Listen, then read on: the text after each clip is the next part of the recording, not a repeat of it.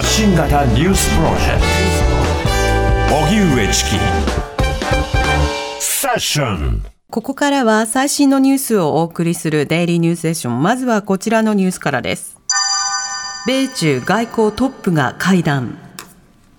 北京を訪問中のアメリカのブリンケン国務長官は、中国の外交トップ、王毅政治局員との会談に臨みました。会談では台湾問題などについて議論されたとみられます。ブリンケン氏の訪問は去年11月にインドネシアで行われた米中首脳会談の合意に基づき、当初は今年の2月に予定されていましたが、中国の偵察気球がアメリカに飛来、撃墜したことを受け延期されていました。ブリンケン氏は今夜北京を立つ予定ですが、習近平国家主席との会談も模索しているとみられます。北朝鮮軍事偵察衛星の再度打ち上げへ北朝鮮メディアは今日、金正恩総書記出席のもと、16日から18日までの3日間、朝鮮労働党の総会が開かれたと報じました。総会では宇宙開発が議題に上がり、先月末の軍事偵察衛星の打ち上げ失敗は最も重大な欠陥だったと総括されたということです。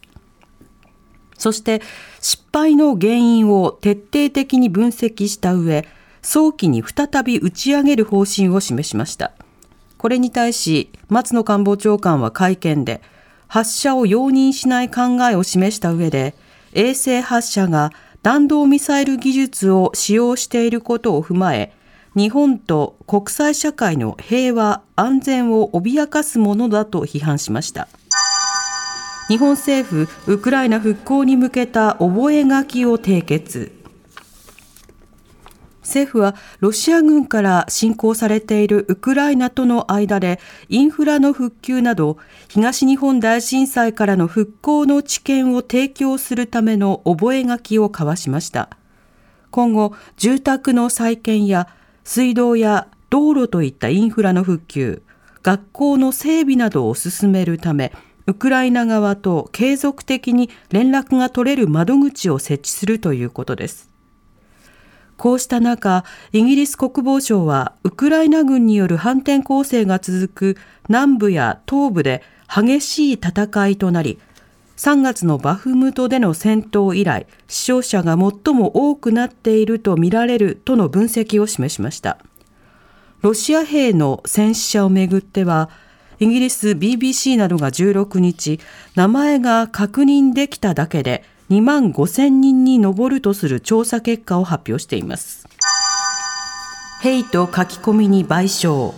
安田夏樹さん訴え。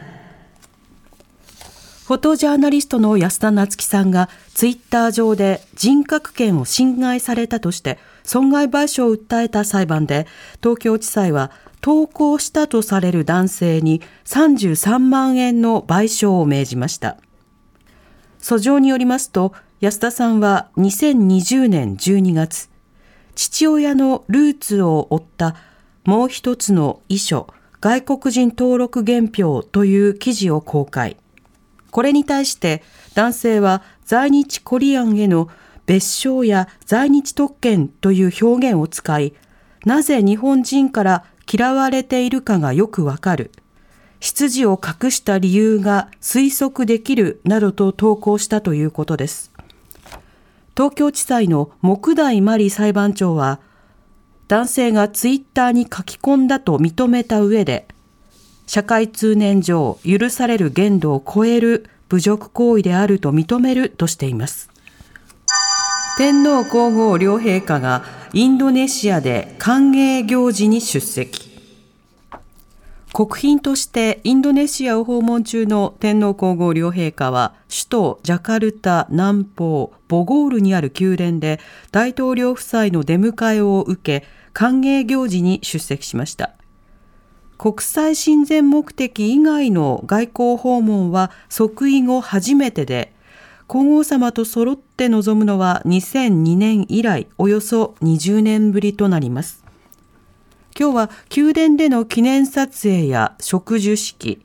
植物園の訪問などを行い、明日はインドネシアの独立戦争に参加した残留日本兵が眠るカリバタ英雄墓地を訪れる予定です。おしまいに株価と為替の動きです。今日の東京株式市場日経平均株価は先週末に比べ335円ほど安い33,370円42銭で取引を終えました。一方、東京外国為替市場円相場午後4時現在、1ドル141円66銭から69銭で取引されています。以上、デイリーニュースセッションでした。TBS ラジオ。TBS ラジオ。荻上チキ。荻上チキ。セッション。ボンジュール。三輪明宏です。ポッドキャスト番組、三輪明宏のバラ色の人生。配信は毎週日曜日と水曜日です。忘れないでね。忘れないでね。でんでん。